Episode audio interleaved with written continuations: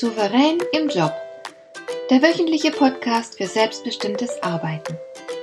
Ich heiße Marion Lemper-Püchlau und in meiner Sendung geht es um mehr Souveränität am Arbeitsplatz. Du erfährst, wie du immer ein wenig über den Dingen stehst.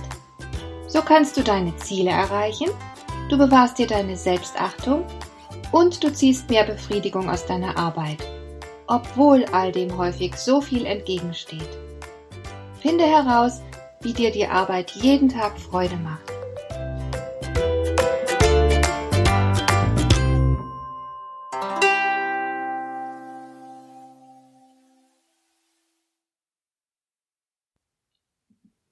In der Philosophie unterscheidet man zwischen dem Ego und dem Selbst.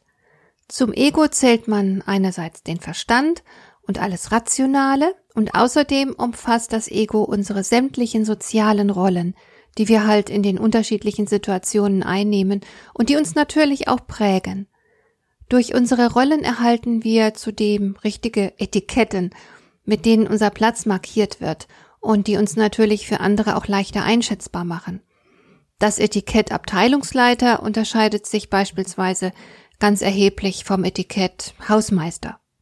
Zum Ego gehört alles, was wir tun, ohne lange darüber nachdenken zu müssen und obendrein auch alles, was wir denken, ohne es zu reflektieren und zu hinterfragen, weil es uns schlichtweg selbstverständlich erscheint. Dein Ego ist das, was andere von dir am Arbeitsplatz wahrnehmen. Du handelst effektiv, du erledigst deine Aufgaben, du erfüllst Erwartungen und tust all die vernünftigen Dinge, die notwendig und wichtig erscheinen. Du bringst halt die erwarteten Leistungen. Und auf diese Weise sichert dir dein Ego das reibungslose Funktionieren am Arbeitsplatz, aber natürlich auch in der Gesellschaft. Das ist zwar sehr wichtig, aber für ein erfülltes Leben ist es zu wenig. Auch Nietzsche war der Überzeugung, wir bräuchten viel mehr als das. Er warnte vor der Gefahr der drei M, des Moments, der Meinung und der Mode. Seiner Beobachtung nach neigen wir fast alle dazu, uns viel zu sehr von außen bestimmen zu lassen sodass diese drei M sogar viele von uns zu Sklaven machen.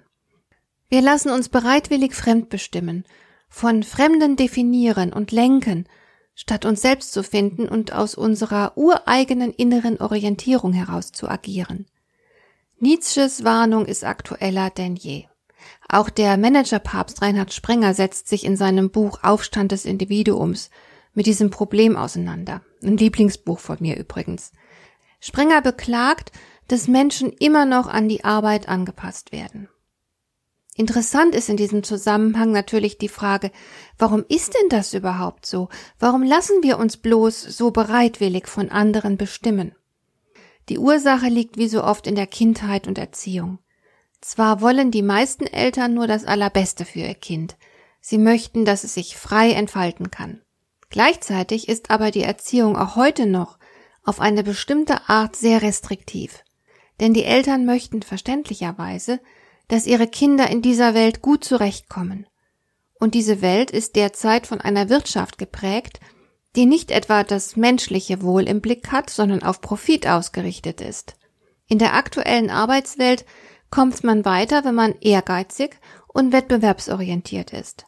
Wer sich den Regeln anpasst und gehorsam unterwirft, der hat Chancen, in diesem System zu bestehen und er wird dafür belohnt. Das führt dazu, dass die meisten Kinder in ihrer Individualität nicht ausreichend anerkannt werden. Die Eltern orientieren sich in ihrer Erziehungsarbeit nur wenig an den Emotionen des Kindes und seiner Wahrnehmung der Welt. Also statt zu fragen, wer bist du, sagen die Eltern dem Kind, wie es zu sein hat. Es soll sich anpassen und Erwartungen erfüllen. Es soll mittels der Erziehung in die Lage versetzt werden, innerhalb des bestehenden Systems zu funktionieren und erfolgreich zu sein. Das wünschen sich die Eltern für ihre Kinder. Das unangepasste, eigensinnige, ungezähmte der kindlichen Natur, das findet in dieser Art der Erziehung nicht ausreichend Platz. Die meisten Eltern wollen sich damit nicht beschäftigen. Sie lieben eher das Bild, das sie sich von ihrem Kind machen, als das Kind selbst. Nun sind wir aber als Kinder natürlich auf die Liebe unserer Eltern angewiesen. Darum beginnen wir unbewusst schon früh damit, uns diesem Bild anzupassen, das die Eltern sich von uns machen. Aufgrund unserer existenziellen Abhängigkeit bleibt uns auch nicht viel anderes übrig, als so zu werden, wie man uns haben will. Wir unterdrücken also das eigene und wir beginnen damit, die Person zu spielen, die wir sein wollen. Und mehr noch, wir fangen an, uns mit der Sichtweise der Erwachsenen zu identifizieren. Und so werden wir uns selbst zunehmend fremd. Wir übernehmen die Werte und die Ziele der Erwachsenen und wir fangen an, alles an uns selbst abzulehnen, was nicht dazu passt. Je größer die Anpassung, desto gravierender der Verlust an Identität.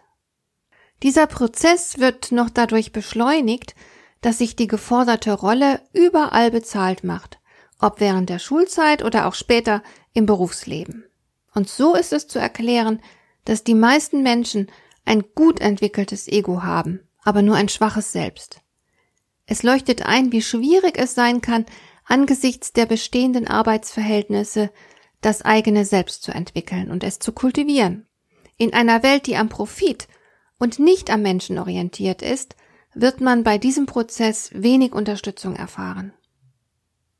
So, wir entgehen der Gefahr des oberflächlichen und fremdbestimmten Lebens und Arbeitens, wenn wir jetzt bewusst damit beginnen, ein Selbst zu entwickeln. Lieber spät als gar nicht. Und dieses Selbst existiert nicht von Anfang an. Es ist nicht selbstverständlich bei jedem vorhanden. Vielmehr stellt dieses Selbst eine Konstruktion dar, und wir müssen sie ganz gezielt schaffen. Das Selbst ist mächtiger und autonomer als das Ego. Das Selbst beobachtet und reflektiert das Ego, und zwar mit all seinen Gefühlen, Gedanken und Rollen, mit seinen ganzen Mustern und Masken. Das Selbst unterscheidet uns Menschen von allen anderen Lebewesen. Wir entwickeln unser Selbst in einem bewussten Akt und wir machen es uns zu eigen. Es muss natürlich dann auch gepflegt und gestaltet werden, es muss auch eingeübt werden und wir können das Selbst durch Übung festigen. Dazu ein ganz simples Beispiel. Nehmen wir an, Herr Meier hätte von Anfang an ein sehr männliches Rollenbild vermittelt bekommen. Er wurde zum Macher und zum Gewinner erzogen. Und damit hat er es im Beruf auch weit gebracht. Er ist ehrgeizig und er ist entschlossen. Unbewusst führt er nach wie vor den Auftrag seiner Eltern aus. Sei erfolgreich, sei stark, sei ein Sieger. Irgendwann wird ihm klar, dass es ziemlich anstrengend ist, immer gewinnen zu müssen, und er begreift, dass auch andere Daseinsformen Befriedigung bieten können. Schließlich geht seine Ehe in die Brüche, weil seine Frau mit dem Dominanzgebaren ihres Mannes nicht mehr zurechtkommt. Und da stellt er dann endlich zum ersten Mal bewusst sein Ego in Frage, und er beginnt nach sich selbst zu forschen, er beginnt seine eigenen Bedürfnisse und Werte zu erkunden, und er trifft unter anderem die Entscheidung, den Menschen um sich herum mehr Platz einzuräumen. Das zeigt sich beispielsweise darin, dass er seinen Mitarbeitern besser zuhört und sie seltener unterbricht. Er reflektiert sein bisheriges Verhalten sehr intensiv, er stellt es in Frage und er entwickelt Stück für Stück ein Bild von der Person, die er von jetzt an lieber sein möchte.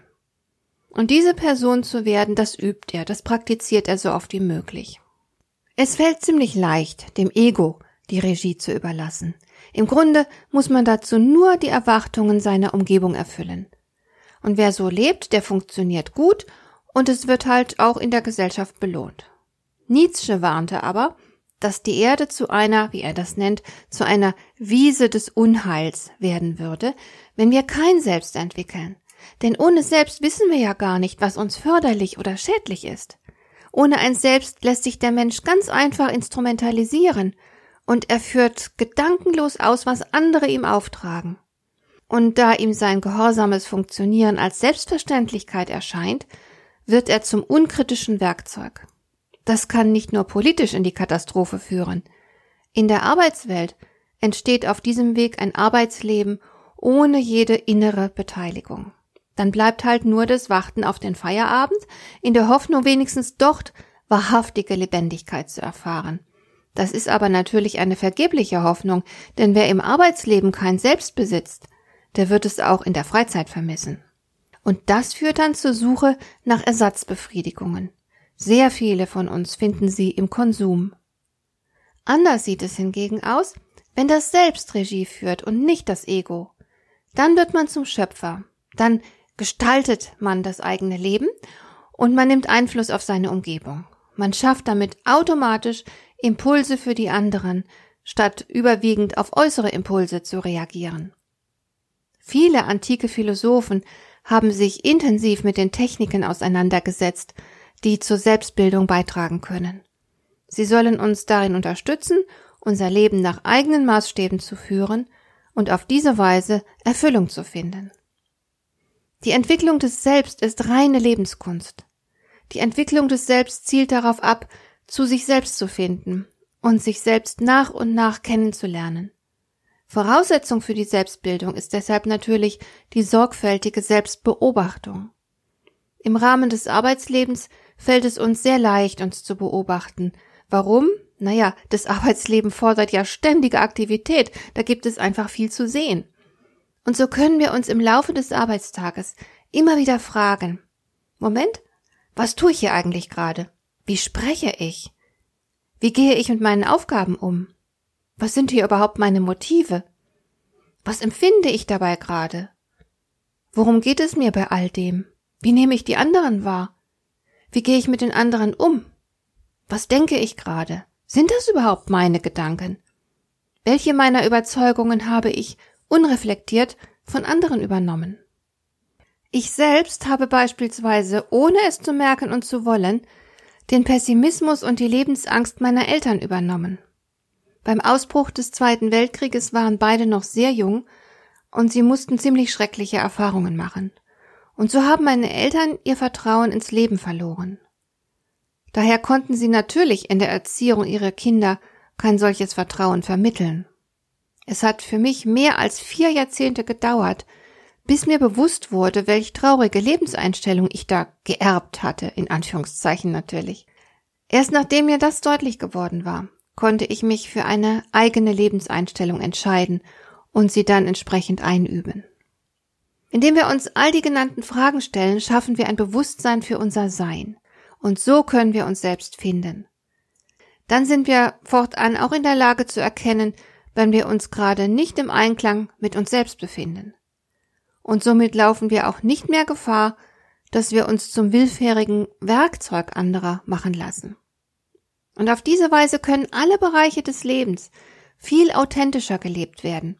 Denn die Voraussetzung dafür ist ja erfüllt. Man weiß, wer man ist. Und auf dieser Basis lässt sich die Arbeit auch ganz anders gestalten. Menschen, die ihr selbst entwickelt haben, können zum Schöpfer werden, statt ein Werkzeug für andere zu sein, ein Arbeitssklave, der nur Anweisungen ausführt. Menschen mit einem Selbst erfüllen die Voraussetzung für eine beeindruckende Souveränität. Es lohnt sich, wenn du an deinem Selbst arbeitest, statt dich mit dem gut funktionierenden Ego zu begnügen. Denn so kannst du schließlich dein Leben als erfüllter, befriedigender, intensiver und reicher erfahren. Ein starkes Selbst schützt dich obendrein vor den Sinnlosigkeiten der modernen Lebensweise. Davon gibt es leider eine Menge. Du wirst dem gesellschaftlichen Mythos, der das Glück vom Haben abhängig macht, nicht mehr gedankenlos folgen.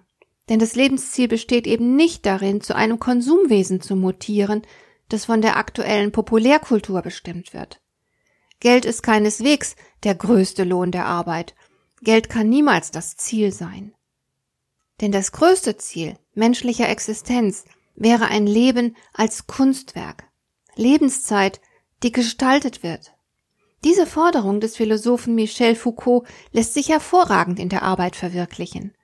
Wir können jeden Tag danach streben, unser Arbeiten mit unserem Selbst in Einklang zu bringen. Wir können Arbeit auf unsere eigene Weise gestalten, uns selbst auch im kleinsten treu zu bleiben. Das wäre ganz bestimmt das wertvollste Ziel für unser Arbeitsleben. Arbeit als Kunstwerk, in dem das Selbst zum Ausdruck kommt. Bleibt noch die Frage, wie wir unser Selbst überhaupt freilegen können unter all diesen Schichten, bestehend aus eigenen eingefahrenen Rollen, aus fremden Regeln, fremden Wahrheiten und lebensfeindlicher Rationalität. Die antiken Philosophen hatten ein probates Mittel dafür, sozusagen einen Königsweg zum Selbst. Er besteht in einer ganz einfachen Übung. Lasse jeden Tag vor dem Einschlafen den Tag Revue passieren. Dabei ist es wichtig, dass du ehrlich zu dir selbst bist und nichts beschönigst. Die Entwicklung des Selbst setzt Wahrhaftigkeit voraus, also beantworte dir ganz ehrlich, was habe ich heute tatsächlich getan, gedacht, gefühlt? Manchmal ist die Antwort schmerzhaft, wenn wir nämlich vor uns selbst zugeben müssen, dass wir nicht so großartig sind, wie wir es gerne wären. Aber wenn wir ehrlich zu uns selbst sind, werden wir uns nach und nach kennenlernen. Damit wird es uns möglich, Förderliches und Schädliches zu unterscheiden und unser Leben so zu gestalten, dass es dem Selbst entspricht. Wie gesagt, das erfordert Übung, aber der Aufwand ist mehr als gerechtfertigt. Denn wenn du dich dieser Mühe unterziehst, gewinnst du damit an Form, Kraft, Gelassenheit und Freude. Du ruhst in dir und du bist gegen schädliche Einflüsse geschützt. Am Ende des Tages wirst du immer rechtschaffen müde sein, statt ausgelaugt und erschöpft. Wenn du schließlich zu allem Ja sagen kannst, was du im Laufe des Tages getan, gedacht und gefühlt hast, dann wirst du immer gut schlafen können. Dir gefällt dieser Podcast? Dann bewerte ihn doch mit einer Sternebewertung und Rezension in iTunes. Das hilft einerseits, diese Sendung noch weiter zu verbessern und andererseits, sie für andere Interessierte noch sichtbarer zu machen. Besuche auch meine Webseite lemper-büchlau.com.